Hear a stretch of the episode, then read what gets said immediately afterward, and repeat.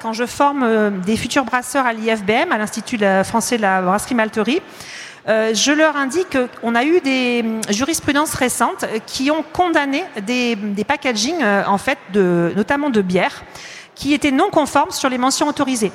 Donc, c'est pas qu'il faut se dire qu'il faut se brider complètement sur le packaging de votre produit, mais il faut néanmoins être vigilant à rester dans quelque chose qui reste du domaine acceptable à tout point de vue et puis qui peut se raccrocher si possible à une des mentions autorisées. Euh, et ne pas avoir un packaging, par exemple, qui ferait référence à des personnages de dessins animés, euh, qui pourraient donc attirer les jeunes. Euh, c'est des exemples comme ça que je vous donne. Ça soit aussi des éléments qui ne soient pas sexistes. On a eu quelques exemples de bières qui, effectivement, parfois éphémères, heureusement, portaient des, des dénominations qui n'étaient pas effectivement euh, correcte sur ce plan-là. Donc euh, prudence aussi sur les conditionnements, euh, sur le choix de votre raison sociale même, et puis sur le choix des dénominations commerciales et des marques commerciales que vous utilisez. Alors si je, veux illustrer un petit peu le propos de ce que je viens de développer en termes de mentions autorisées, je vais vous montrer des exemples, pas toujours dans l'univers des bières, mais quelques-uns aussi. Donc on a à, gauche un, un, personnage, donc on a droit de représenter des personnages que s'ils sont lien avec le produit et la profession, en fait.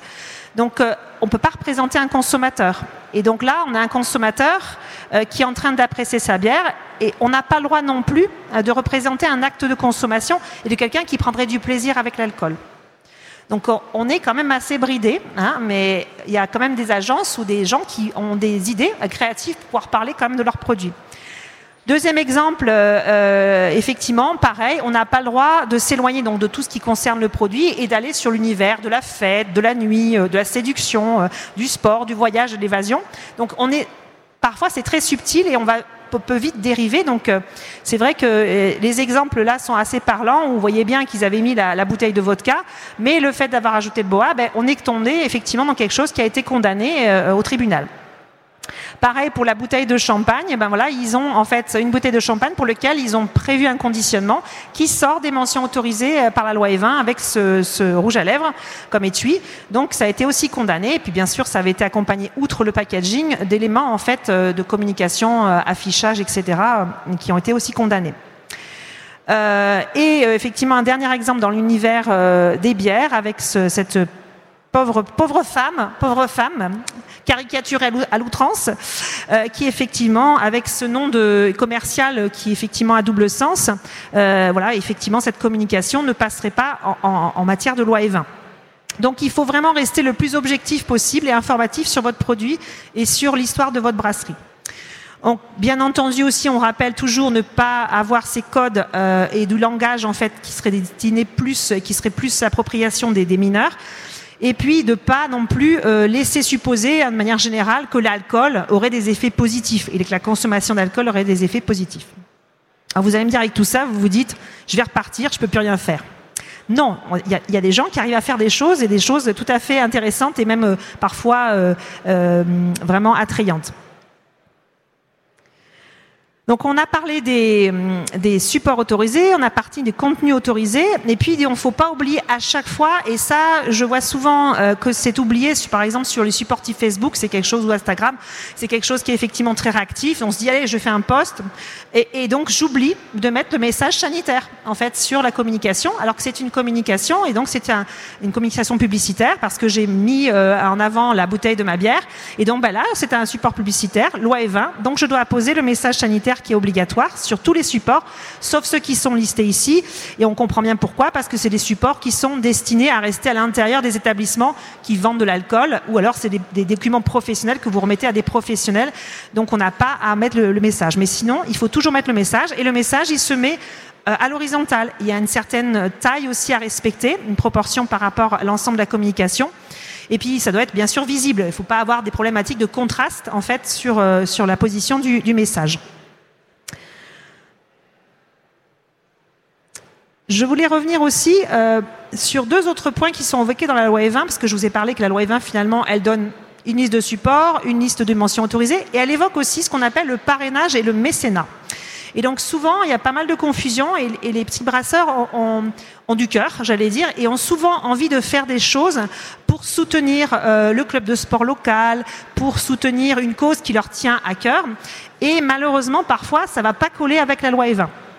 Donc l'idée, c'est qu'effectivement, ben, le mécénat, c'est autorisé. Le mécénat, c'est vraiment, je fais de manière désintéressée quelque chose pour une cause, pour une association. Et à ce moment-là, je peux effectivement faire ce soutien-là, mais je peux le faire sans communiquer et sans que ça ait un effet direct pour moi en termes de vente et de notoriété pour mon entreprise. Je vais le faire, en fait, je pourrais juste donner le nom de mon entreprise et, si jamais euh, le nom de mon entreprise ou le logo de mon entreprise, la marque de, mon, de dénomination sociale d'entreprise est le même que mes marques de, brasse, de, bière, je devrais même rajouter le terme société devant. Et il faut que ça soit discret et que ça soit uniquement relayé en fait sur le support qui va dire, par exemple, là j'ai pris un exemple concret.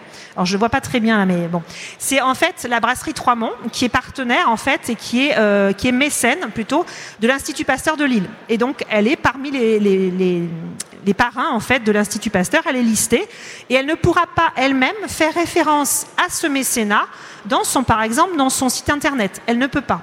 Ça sera uniquement sur le support en fait qui, donc de l'Institut Pasteur qui fait part de ces, de ces mécènes. Et par contre, vous n'avez pas de limite au type en fait d'organisation que vous voulez, euh, pour lesquelles vous voulez être mécène.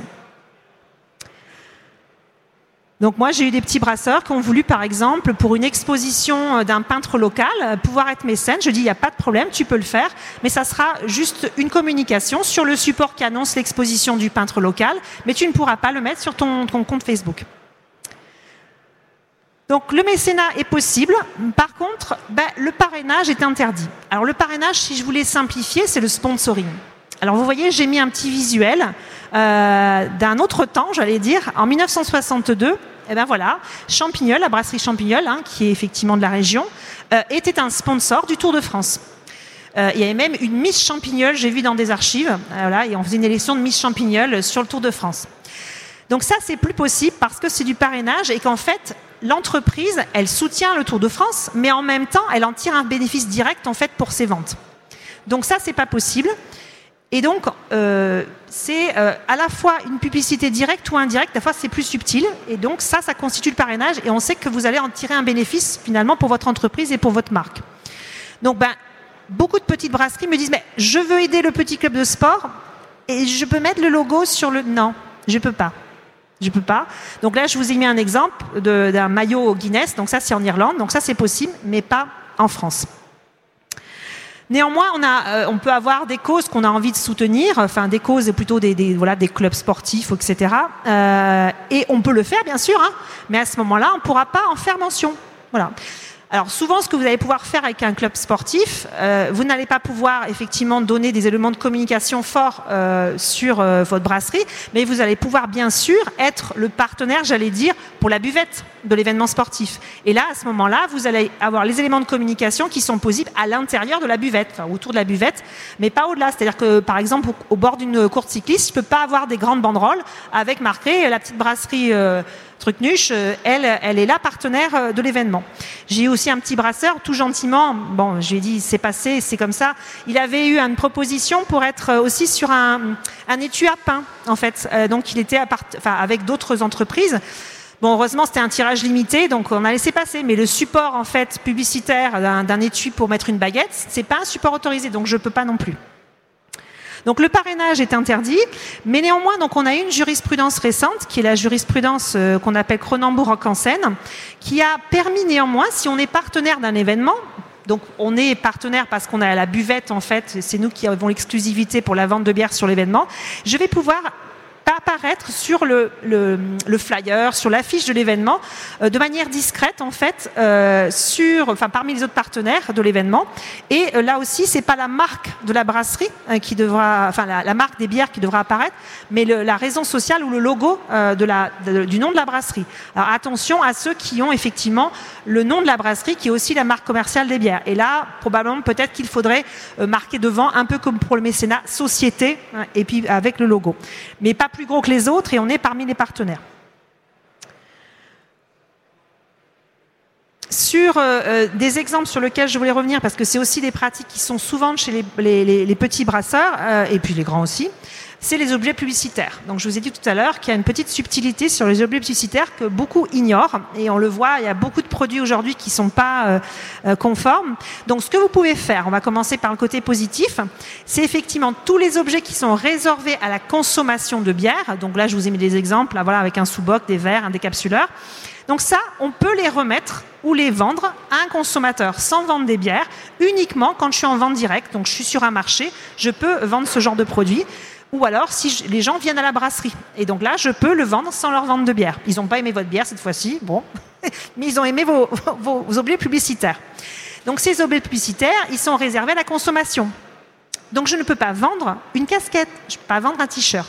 Parce que tous les autres objets euh, qui, auraient un, logo en fait euh, d'une une marque de boisson alcoolisée, ce sont des objets que je pourrais uniquement avoir à l'intérieur des établissements spécialisés, donc des débits de boissons, et normalement, je dis bien normalement, malheureusement parce qu'ils sortent beaucoup, ils devraient rester à l'intérieur d'établissements. Ils ne doivent pas être remis par le cafetier à un consommateur, à titre gratuit ou même payant. Donc, c'est des objets qui sont des supports publicitaires qui restent, les autres, dans l'enceinte euh, de, de l'établissement spécialisé.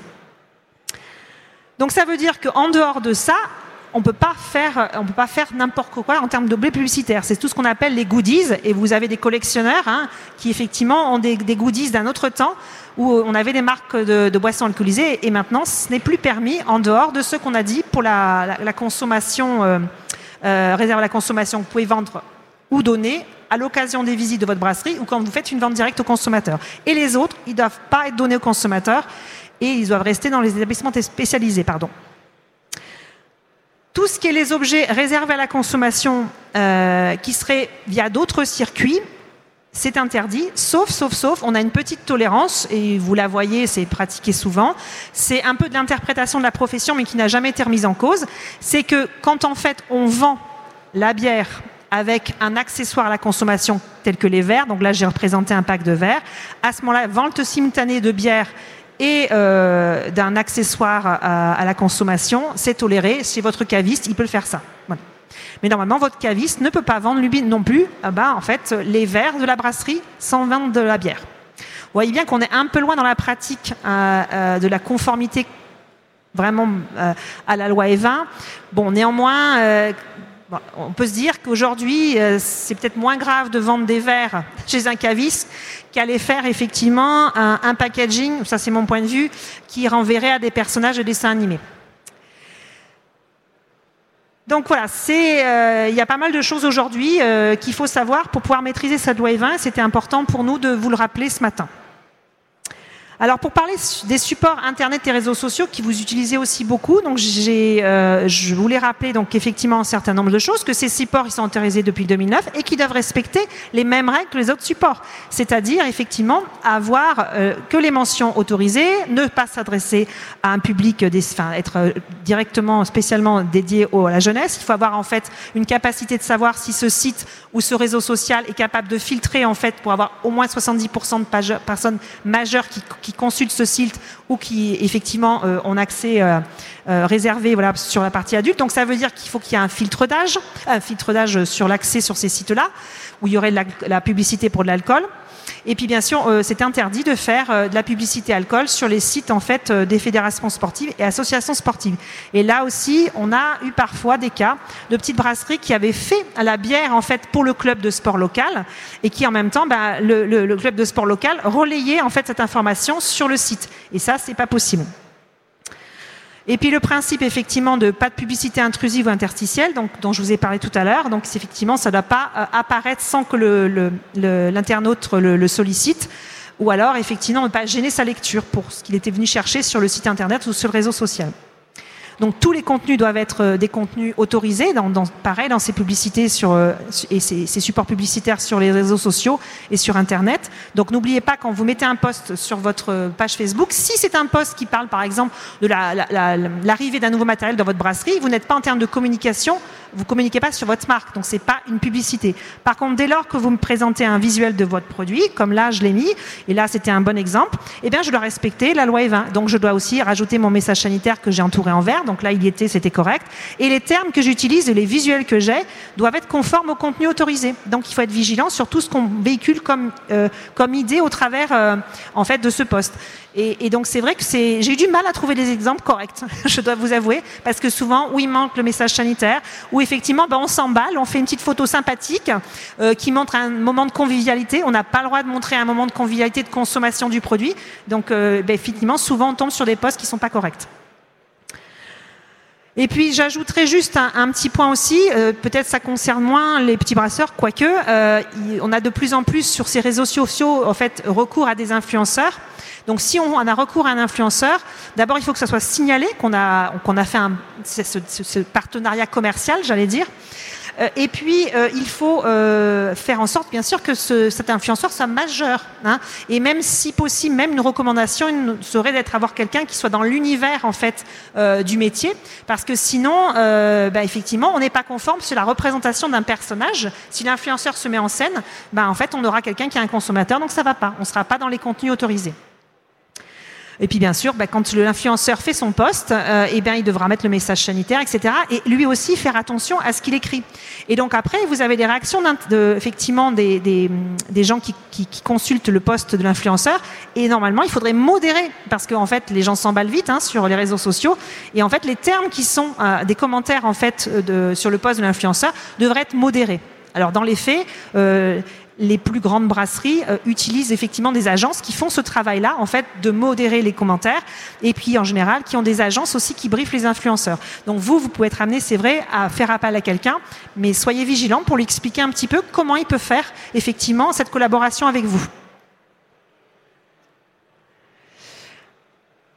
Dernier point aussi qu'on voit assez souvent en fait parmi les petits brasseurs, c'est les jeux concours. Donc les jeux concours, c'est pas un support vraiment autorisé quand je vous ai listé la liste des supports autorisés euh, par la loi E20, mais on peut le raccrocher à une mention autorisée qui sont les modalités de vente. Euh, c'est comme ça qu'en fait, euh, euh, il y a eu des jugements qui ont été prononcés sur les jeux concours et qui ont été admis par le juge, mais sous réserve de certaines conditions qu'on tire justement de la jurisprudence qui a été faite sur quelques exemples de jeux concours qui avaient été mis au tribunal par une association qui lutte contre effectivement l'addiction à l'alcool. Euh, donc euh, les principes, je les rappelle là. Donc c'est ne pas être incitatif dans le contenu du jeu. Donc euh, il faut avoir des jeux qui soient plutôt gratuits sans obligation d'achat. Parce que sinon, effectivement, si c'est il faut acheter, vous inciter à la consommation pour pouvoir jouer, ça, ça n'irait pas. Il faut que donc le contenu du jeu soit lui-même dans les contenus autorisés par la loi E20. Donc si on a des questions qu'on met dans euh, par exemple un jeu sur un quiz, eh bien il faut mettre effectivement des questions euh, qui sont en lien avec les contenus autorisés, enfin les mentions autorisées. Donc par exemple l'origine de votre produit, est-ce qu'il a eu une médaille à tel concours, est-ce que bah, quand a été créée la brasserie. Donc toutes des choses qui sont dans les, euh, les contenus autorisés par la loi E20. Et puis, il ne faut pas non plus avoir des lots hein, qui sont liés au, jeu qui soient trop incitatifs ou qui soient voilà, trop d'une grande valeur.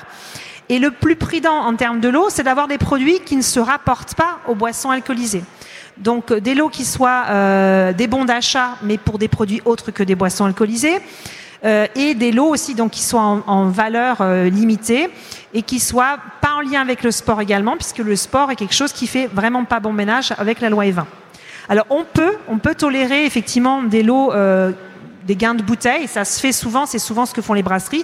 L'exemple que je vous ai mis là, euh, et c'était ça, euh, il offrait sur la question qu'il avait posée sur le, contenu en houblon dans sa, dans sa bière, un, lot de, je crois, de, je sais pas, je n'arrive pas à le voir, mais je crois que c'est 12 bouteilles, et ça faisait de l'ordre d'un peu moins de 50 euros. Donc c'est une valeur limitée de l'eau, donc ça peut être acceptable et pas être considéré comme incitatif à la consommation. Voilà. Donc euh, pareil, je fais un petit jeu concours. Eh ben, les mentions qui sont euh, dans le poste qui annonce ce jeu ben, doivent être conformes aux mentions autorisées par la loi E20. Donc là, on a un visuel d'une brasserie, enfin j'allais dire d'un voilà, d'un plan de travail inox qui pourrait se trouver dans une brasserie. On a son bac de houblon. On a la représentation de son conditionnement. Donc tout à l'heure, j'ai dit que le conditionnement ne peut être reproduit que s'il est conforme à la loi E20. Alors là, sa marque, c'est un espèce de crabe, cette brasserie. Bon, elle est en bord de mer, on va se dire que c'est voilà, c'est acceptable, même si c'est pas tout à fait un contenu autorisé.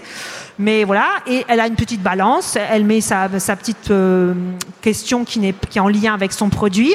Euh, son petit poste, elle dit voilà, euh, jouez avec moi, partagez mon truc. Donc voilà. Et elle avait oublié, je vais vous le dire, le message sanitaire je l'ai rajouté hein, pour que sur ma slide ça soit conforme. Voilà, c'est souvent ça qu'on oublie le plus. Mais je vois aussi, quand j'ai cherché un exemple, on voit souvent des, questions euh, ou des, alter, on, interpelle la personne qui consulte le réseau social et puis on fait des petits jokes, etc. Ben là, on sort en fait des mentions autorisées par la loi E20. Alors j'en ai presque terminé, je ne sais pas où j'en suis du temps, mais euh, voilà, j'ai donné quelques éléments. Sur toi, quelques sur toi tout va bien pour l'instant. Ça va bien Bon, tant mieux. Donc euh, voilà, vous donner quelques exemples assez concrets euh, des questions que nous posent nos adhérents sur cette application de la loi E20 et je vois de plus en plus de petites brasseries qui veulent faire des communications et le message est quand même passé sur cette loi E20, même si c'est difficile de s'approprier et même pour nous, hein, pour pouvoir appréhender si c'est effectivement une communication publicitaire et correcte. Mais néanmoins, il est passé parce que donc je vous mets dans des ressources à consulter. Je vous invite vraiment à aller faire la formation digitale gratuite qu'on a mise en œuvre avec les autres fédérations de, boissons alcoolisées. Euh, et ça, ça, ça, a déjà amené euh, les brasseries à prendre conscience du sujet. Et donc maintenant, elles se tournent souvent spontanément vers nous pour dire Muriel, est-ce que tu peux me dire si c'est correct? Et donc voilà, elles ont ce réflexe-là. C'est déjà bien de se dire je me pose une question. Je pense que d'être 100% conforme, c'est pas forcément évident. Euh, mais voilà, ayez ça en tête parce que nous, on sait aussi, euh, Brasseurs de France, que pour tout un tas de questions, on est syndicat professionnel. Le collectif, il est important et de porter les valeurs qu'il faut. Et, moi, je, je, travaille en juridique, donc la conformité réglementaire, elle est importante et collectivement, qu'on soit le plus près possible de la conformité réglementaire, parce que c'est un engagement voilà, collectif de responsabilité par rapport à l'alcool. Et nous sommes en ce moment, euh, vous avez entendu parler euh, de, du, plan, euh, du projet de loi de finances de la sécurité sociale. Et ce projet de loi de finances de la sécurité sociale, en tant que brasseur de France, on le suit attentivement. Et il y a eu des amendements de nouveau, en fait, pour limiter la publicité. Et la publicité, alors au-delà des boissons alcoolisées, il y a aussi les autres types de denrées qui sont parfois aussi stigmatisés, de produits. Mais les boissons alcoolisées, il y a toujours des parlementaires qui ont envie d'en rajouter une couche. Vous voyez que le sujet est déjà assez contraignant. Donc l'idée, c'est qu'effectivement, pour qu'on n'ait pas demain encore plus de contraintes, c'est que euh, vous ayez les premiers bons réflexes au travers de ce que je vous ai présenté là, de la formation que je vous invite à faire, et les documents de référence aussi. Bien sûr, c'est le code d'autodiscipline parce que la profession, euh, dès, euh, je crois, les fins des années 90, la première version du code, avait effectivement donné un document d'aide aussi, de soutien, d'interprétation de certains points de la loi E20 pour aider les professionnels à bien s'approprier la loi. Donc le code, il faut aussi le consulter. Et eh bien, si vous voulez vous amuser, vous allez voir le code de la santé publique, puisqu'en fait, la loi E20, elle est dans le code de la santé publique. Et donc, il y a des articles qu'il faut aller consulter pour euh, pouvoir s'approprier euh, vraiment pleinement. Mais en tout cas, si vous avez déjà fait la formation euh, loi E20 euh, gratuite là qu'on a développée, ça vous donnera déjà beaucoup de choses. Et il y a des ressources, etc. à consulter. Voilà, bah écoutez, euh, je suis à votre disposition pour répondre à des questions. Euh, et puis j'espère que ça vous a intéressé, que vous aurez ça en tête quand vous ferez votre prochain post Facebook. Merci. voilà. Merci beaucoup Merci Muriel beaucoup. de cette présentation à, à la à fois riche et euh, qui nous semble quasi complète. Évidemment, euh, la parole est, est à, au, au, public. Hein. Il y a sans doute quelques questions qui se, qui se posent. Pour, notre part, nous, Musée de la Brasserie, hein, euh, qui sommes à l'initiative de, ce salon depuis longtemps, euh, si vous vous promenez sur l'autoroute et que vous vous rendez vers Strasbourg, vous verrez que le Musée de la Brasserie est, euh, affiché sur l'autoroute. Mais il ne s'appelle pas Musée de la Brasserie, il s'appelle Musée du Brasseur. Et sur l'autoroute, on n'a pas eu le droit d'écrire Musée de la Brasserie parce que la, loi E20 nous a, on, conduit à dire que bah, le mot brasserie était incitatif, puisque c'était un lieu de consommation. Et cette correction nous a été apportée. En tout cas, c'est ce qu'on a compris à l'époque. Et euh, on n'a pas eu le droit d'écrire musée de la brasserie sur euh, euh, dessus. On a trouvé ça un peu fort de café, mais pour autant, de café. pour autant, c'est cette chose qui est arrivée. Et euh, tu as répondu à une des questions que j'avais en, tête. Hein. Si euh, euh, lorsque je vais boire une bière, je prends le, sous-boc, le verre, ou qu'on me donne l'horloge pour ma collection, on est un peu hors des clous, si j'ai bien compris. Ben, voilà. Alors d'autres éclairages peut-être peuvent vous intéresser. On a encore quelques minutes. Et pour info, Muriel sera petit, dans, dans, nos rangs, elle pourra répondre éventuellement à quelques questions un peu plus personnelles si nécessaire. À vous, mesdames, messieurs. Ah ah, j'approche, hein, il faut parler dans le micro parce qu'avec le brouhaha, on sera un petit peu en difficulté. Vraiment là Ok, d'accord. Bonjour. Alors j'avais une toute petite question. En fait, actuellement, je poste des photos de bière sur Instagram et je voulais savoir par rapport à la loi E20, comment ça se passe? Euh, en fait, je fais vraiment de la publicité gratuite bah, pour les brasseries, faut se le dire clairement. Et est-ce que je dois aussi mentionner certaines choses dans le post, à savoir que je fais juste les photos bah, par plaisir et que ça me fait plaisir, que je les mets en valeur les bouteilles et voilà, c'est une petite passion personnelle. Et je voulais savoir comment ça se passe dans ces cas-là. Bah, en, fait, normalement, ces supports-là vont être des supports publicitaires puisqu'il y a une marque de bière. Mhm. Donc, euh, je comprends que vous n'êtes pas, euh, c'est pas votre profession, vous le faites à titre personnel. Bah, la première recommandation, ça serait au moins de mettre le message sanitaire. Voilà. Donc, euh, voilà, il faudrait l'incruster dans, le, le, post sur Instagram. Après, néanmoins, c'est vrai que bah, ce qui peut arriver en termes de risque, c'est ce que je vous disais autour du conditionnement. Parce que, effectivement, certains conditionnements sont très créatifs, parce qu'on a beaucoup de, brasseries maintenant, donc les gens cherchent effectivement à se différencier, et c'est normal. Donc voilà, c'est ça qui pourrait peut-être poser difficulté aussi. Mais parce qu'effectivement, quand on reproduit le conditionnement, effectivement, ça doit être conforme aux mentions autorisées par la loi E20. Et là, je vous avoue que des fois, c'est un petit peu... Voilà. Bon, cette, cette réponse est très claire. Hein. Là, voilà. Euh, d'autres, remarques, d'autres questions, d'autres... Voilà. Je vous en prie, normalement, bien prêt. Bonjour, merci déjà pour votre présentation. Une petite question. On a pu voir qu'il y a énormément de personnes qui effectivement ne respectent pas forcément toutes les recommandations. Euh, quelles sont les conséquences? Parce que ça, on n'en a pas du tout parlé en fait. Je voulais pas vous faire peur. déjà que je fais souvent peur avec mes sujets. Non, en fait, il y a des sanctions qui sont assez lourdes. Alors, théoriquement, qui sont assez lourdes. Euh, souvent, ce qui se passe le plus, le plus courant, euh, pour les grandes brasseries. Elles sont assignées par une association dont j'ai parlé tout à l'heure. Et effectivement, euh, l'association demande des dommages et intérêts, etc., qui sont des montants relativement limités. Après, euh, ben, si vous avez mis par exemple de l'argent sur une communication et qu'on vous dit qu'elle est plus utilisable, ben, vous avez perdu ça en termes de là. Après, en termes de contrôle aujourd'hui, si je, parle un peu clair, enfin franchement, il euh, n'y a pas trop de contrôle euh, des autorités compétentes euh, et ça pourrait relever par exemple des fraudes qui ne font pas beaucoup de contrôle. Mais les contrôles viennent plutôt de cette association qui s'appelle Association Alcool Addiction, Addiction Alcool, Association française d'addiction alcool, enfin dans le genre. Ils ont changé de nom récemment, donc j'ai plus en tête. C'est un organisme qui est agréé, j'allais dire, en fait habilité par l'État sur ce sujet des addictions pas qu'à l'alcool.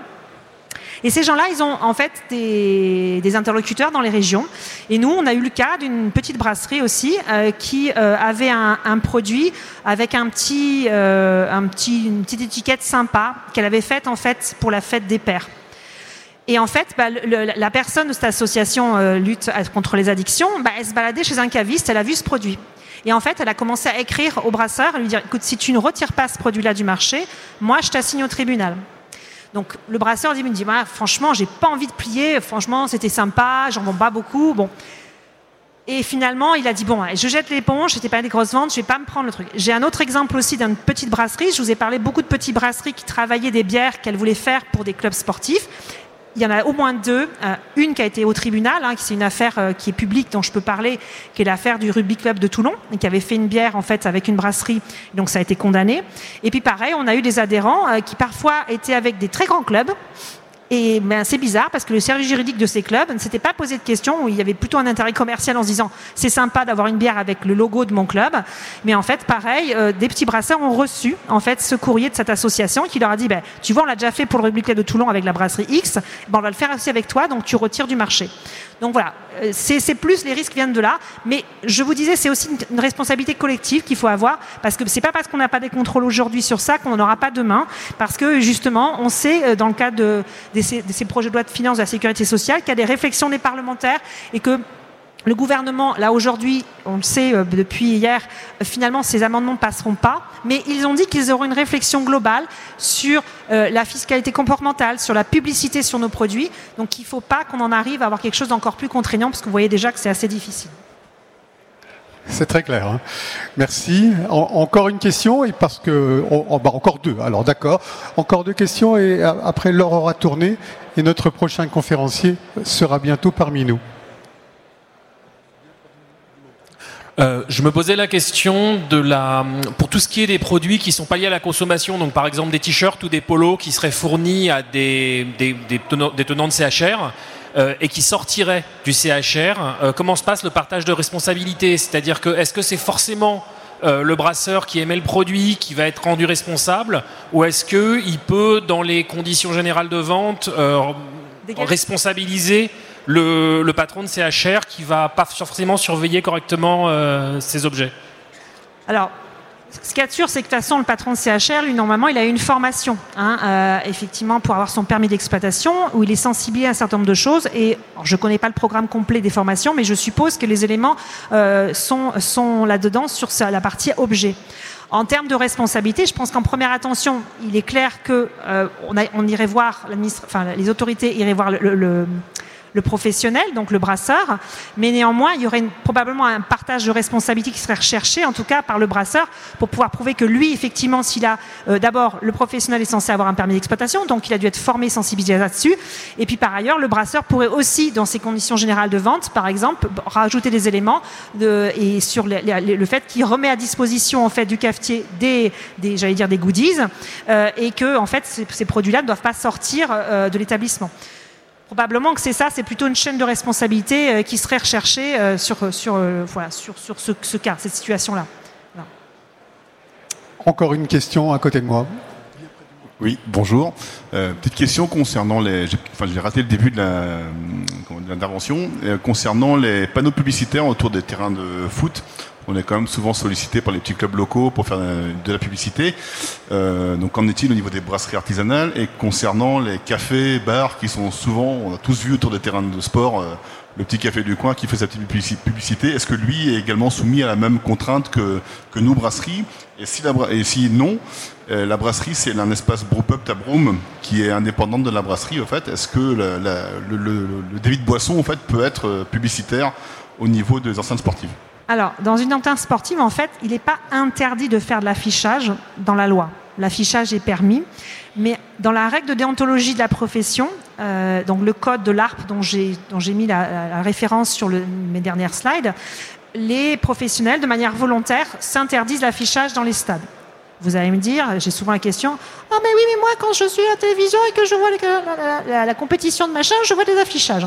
Alors oui, mais c'est parce qu'en fait, il y a eu aussi un, jugement qui a été rendu, effectivement, qui permet euh, au niveau de la Commission européenne euh, d'avoir euh, une communication dans les stades pour les compétitions internationales. Mais sinon, la règle, c'est c'est pas interdit par la loi, donc vous pourriez. Je pense que la, règle, donc la, la recommandation qu'on s'est donnée professionnellement, c'est de ne pas le faire dans l'enceinte sportive. Néanmoins, s'il y a une buvette dans l'enceinte sportive, voilà, il y a un débit de boisson où ils ont une autorisation temporaire, effectivement, d'avoir une buvette, là, l'affichage est possible parce qu'on est dans l'enceinte d'un débit de boisson, en fait, et on peut faire euh, des éléments de communication. Lorsque le journal télévision nous, nous, présente euh, la fête de la bière, l'Oktoberfest, avec des gens joyeux et en train de consommer de la bière en Allemagne. Il n'y a pas forcément de marque. Donc là, on n'est pas dans la communication publicitaire. Voilà. On peut parler quand même de notre produit, hein, on a le droit. D'accord. Et de le boire, avec modération. Eh bien, c'est peut-être ce que je vous invite à faire en remerciant beaucoup avec euh, nos applaudissements Muriel, euh, Muriel Slavic pour cette présentation très très riche et qui vous a intéressé, je, le vois bien. Euh, vous pourrez raconter aux, autres visiteurs qu'ils ont raté une conférence qui pouvait les, concerner et de très près. Je vous invite à faire un petit tour et puis on se retrouve d'ici une quinzaine de minutes pour parler de la synthèse d'études sur les effluents de la brasserie et tous ces règlements ses pré-traitements, ses perspectives. On attend euh, pour cela Vincent Alarcon de l'ENIL de Marmirol qui va venir vous parler de ça. On se retrouve à 11h précise. Merci à tous.